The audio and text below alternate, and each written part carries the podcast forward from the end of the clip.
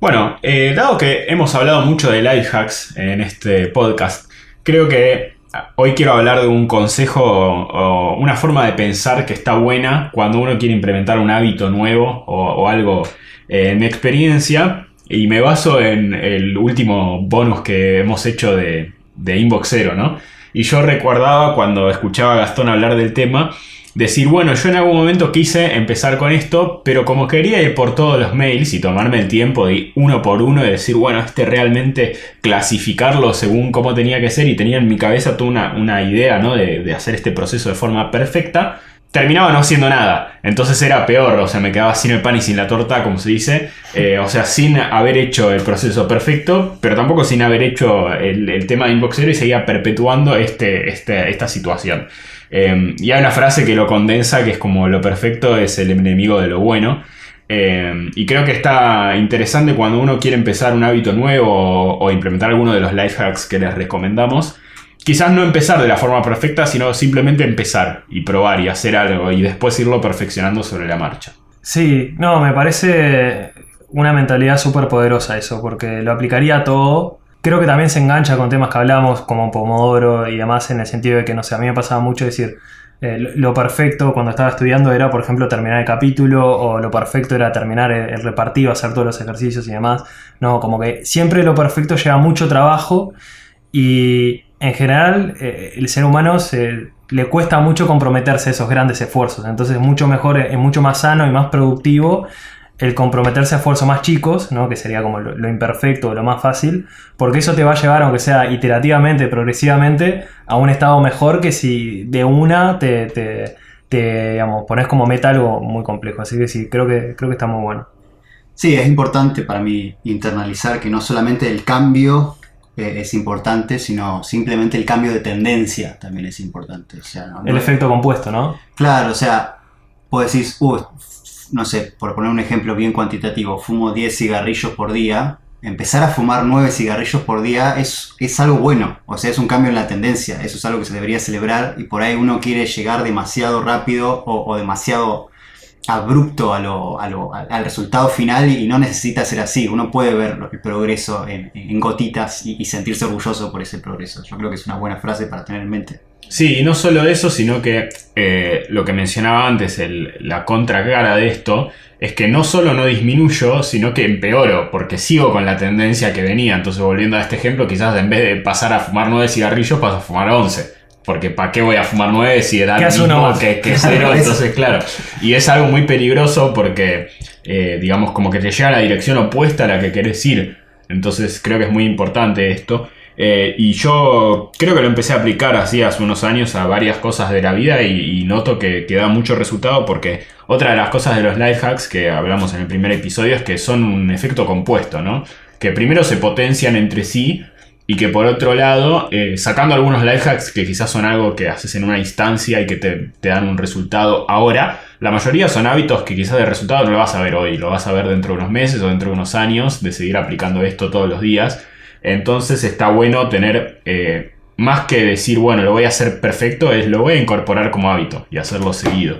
Eh, ya sea hacer un poco de actividad física todos los días, un poco de yoga, un poco de eh, meditación, no sé, comer mejor, cualquiera de esas cosas. Creo que lo más común es que la gente diga, no, bueno, tengo que hacer una dieta, ¿no? Y empezar al 100% de la dieta. Y si no es eso, a los tres días la dejo y volví a comer como antes o peor. O voy a correr 3 kilómetros todos los días. Y el día que no corrí, bueno, ya no corrí nunca más.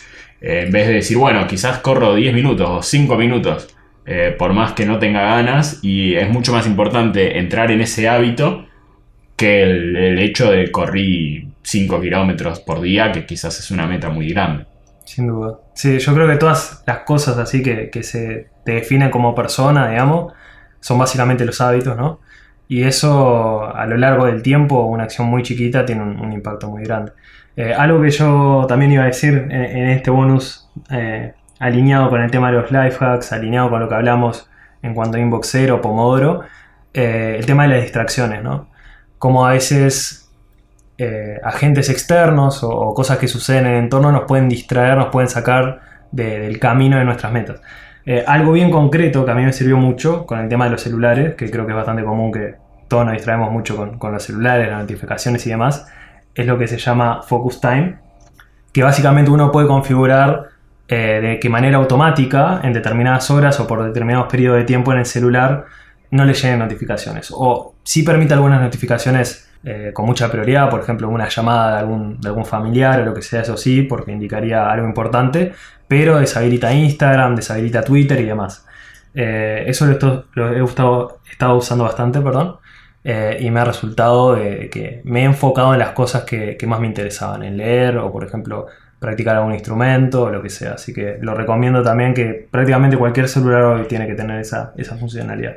No sé si ustedes la conocen. Sí, sí yo lo, lo, uso bastante también y de hecho yo tengo por defecto en mi horario de trabajo eh, puesto el teléfono en el modo, digamos, eh, focus. Sí, en modo focus.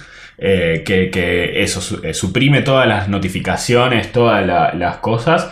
Eh, y se puede pausar, pero lo pausa por defecto por 5 minutos, ¿no? Entonces a veces está bueno combinarlo con el pomodoro, por ejemplo, decir, bueno, lo pauso, miro ahora, eh, miro todo lo que tengo que mirar y cuando termina ese periodo, listo, vuelvo a concentrarme en lo que estaba haciendo. Eh, y creo que es un tema que quizás da para más que un bonus, pero creo que el tópico de no ser usado por la tecnología, sino usar la tecnología a muy tu favor, es, es, un tema muy interesante. Eh, en, el, en, el, capítulo de, de traquear el tiempo, eh, mencioné que hay una extensión que se llama Web Time Tracker para Google Chrome, que te deja, por ejemplo, ver cuántos minutos eh, gastas en cada sitio. Eh, y, eso es algo que es muy importante y que a veces uno no se da cuenta, ¿no? Porque ya lo mencionamos, pero todas Instagram, Facebook, Twitter están diseñadas para maximizar el tiempo que uno pasa en la aplicación y por consiguiente el, el, tiempo que uno ve anuncios en la plataforma y ese es el negocio de ellos, ¿no? Entonces está en uno decir, bueno, en vez de ser, eh, digamos, yo utilizado por la plataforma, utilizarla yo para lo que a mí me interesa. Por ejemplo, YouTube, ¿no? En vez de distraerte y, y ver todos los videos de que quizás no te aportan, decir, bueno, yo busco lo que yo quiero ver. Y hay formas, por ejemplo, hay otra extensión que te deshabilita des, eh, las recomendaciones de YouTube.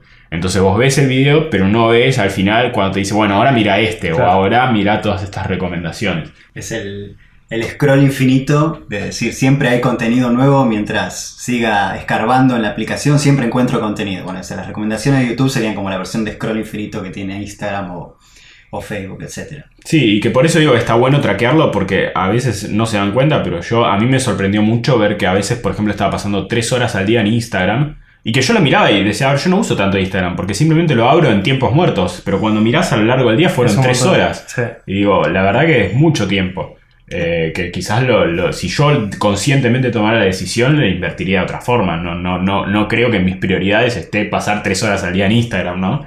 Sí, la, por ejemplo Android o por lo menos Samsung, sé que Xiaomi también tienen eh, ya integrado un, una aplicación que se llama Bienestar Digital que te hace el tracking, no solamente dentro del browser, sino de las aplicaciones que estás usando por fuera del navegador y eso es simplemente activarlo con un toggle.